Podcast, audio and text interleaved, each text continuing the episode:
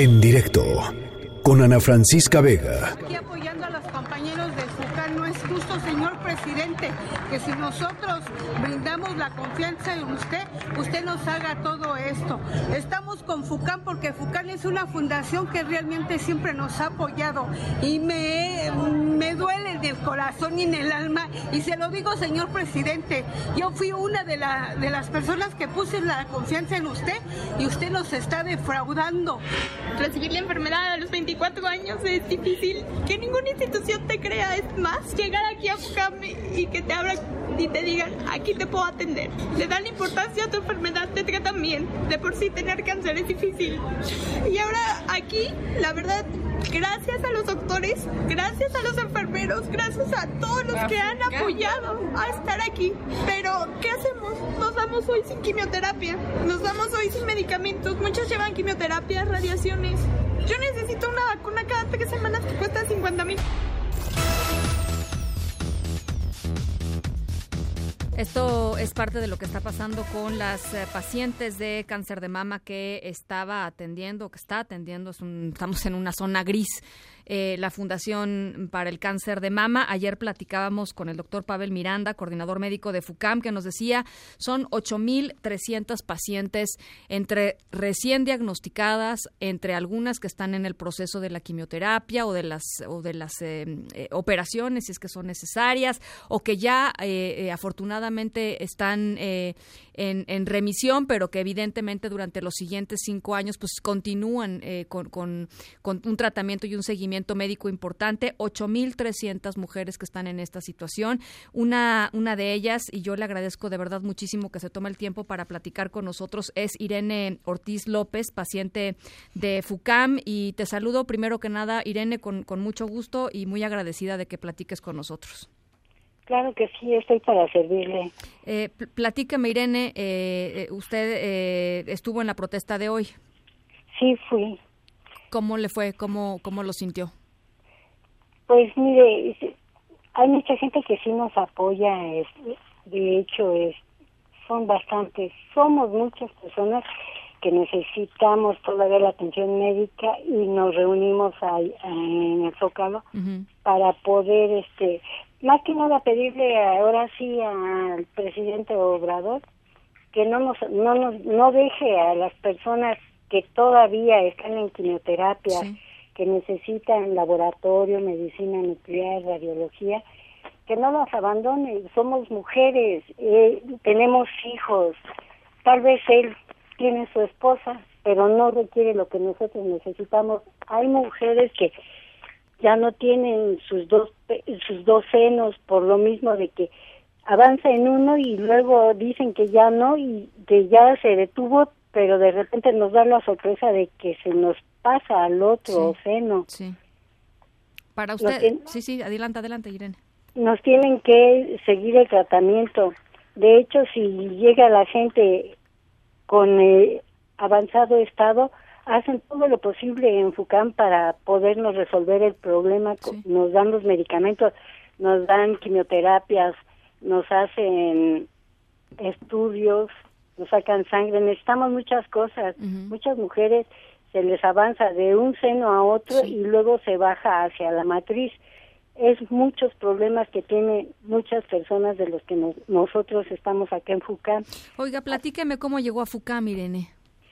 Mire, estaba un camioncito. Sí aquí en Santo Domingo había un camioncito, pero yo anteriormente me había detectado una bolita chiquita y me dijo, hija, pues de una vez, mira, aquí está un carrito, pasa a que te revisen. Yo no quería.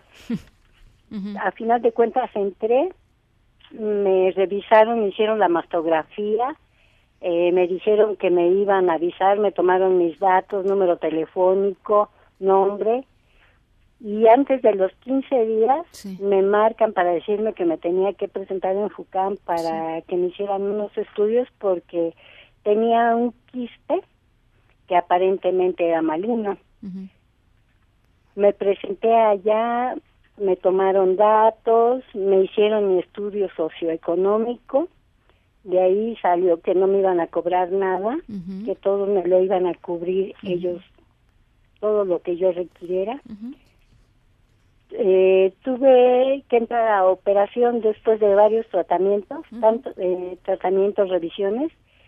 Entré a operación del lado izquierdo. Sí. Este, me hicieron eh, la operación porque ya ya estaba yo en segundo segundo grado, algo así le llaman, no me acuerdo cómo le. Sí, sí. Ajá.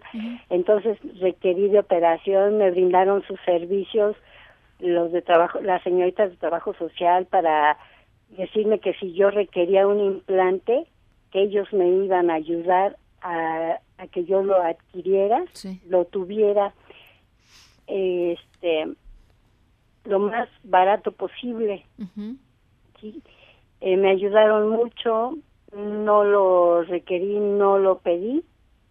Eh, me dijeron que si lo necesitaba, que bajara trabajo social ya este me dieron atención atención me dieron medicinas me dieron inyecciones todo me lo cubrieron ellos y este ahorita y a partir de ahí estoy a base de la medicina de una pastilla diaria. Sí.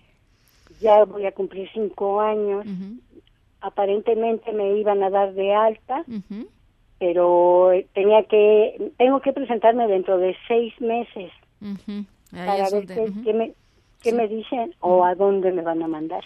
Y ahí es donde a usted le entra la incertidumbre de qué va a pasar con, con su caso, ¿no? Sí, más que nada hay mujeres más eh, en situaciones más difíciles que la mía. ¿sí? Ellas apenas empiezan. Sí. Apenas están en tratamiento. Sí. Hay unas personas que llegan ya con el pecho negro, negro. en, con problemas en, en este, ¿cómo se dice? En los huesos, ya unos que van avanzándole cáncer en sus huesos, son más, ellas están en problemas más difíciles que, lo, que el mío. Entonces sí, el señor presidente debería de hacer el favor de no olvidarnos de que somos más mujeres que hombres que ahorita requieren requieren enfocar tratamientos médicos y quimioterapias, atención médica total, porque no nada más presentan un problema, presentan dos y hasta tres. Hay unos que ya no, no tienen ni busto porque se les ha avanzado y las han operado y les han quitado su busto. Oiga, y para usted, Irene, ¿qué fue, qué fue, qué fue llegar a FUCAM? Este, es decir, eh, una vez que la atendieron, una vez que se dio cuenta que no le iban a cobrar, que el tratamiento era gratuito, que el tratamiento era profesional y el trato, usted nos relata, pues muy humano, muy bueno, humano. ¿no? Este, ¿cómo se sintió ya que estaba ahí, digamos, ¿no? En medio de esta batalla, porque para usted, pues es una batalla de vida, ¿no? Sí.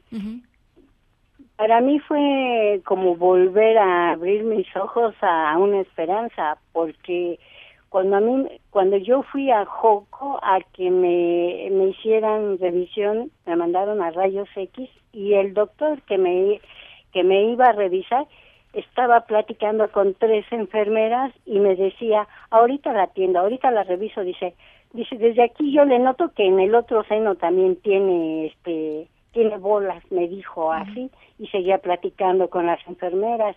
Entonces no me puso atención como debería de ser porque estaba coqueteando con las señoritas que estaban ahí.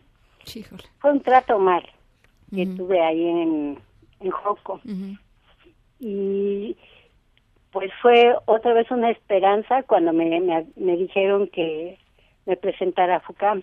Yo de hecho yo no sabía para dónde voltear no sabía qué hacer porque nunca me imaginé, como muchas personas más, no nos imaginamos que nos va a dar cáncer. Sí, claro, pues no, no, no, no está, no está, no están los planes de nadie, ¿no, Irene? No. Sí, desgraciadamente, pues nos toca.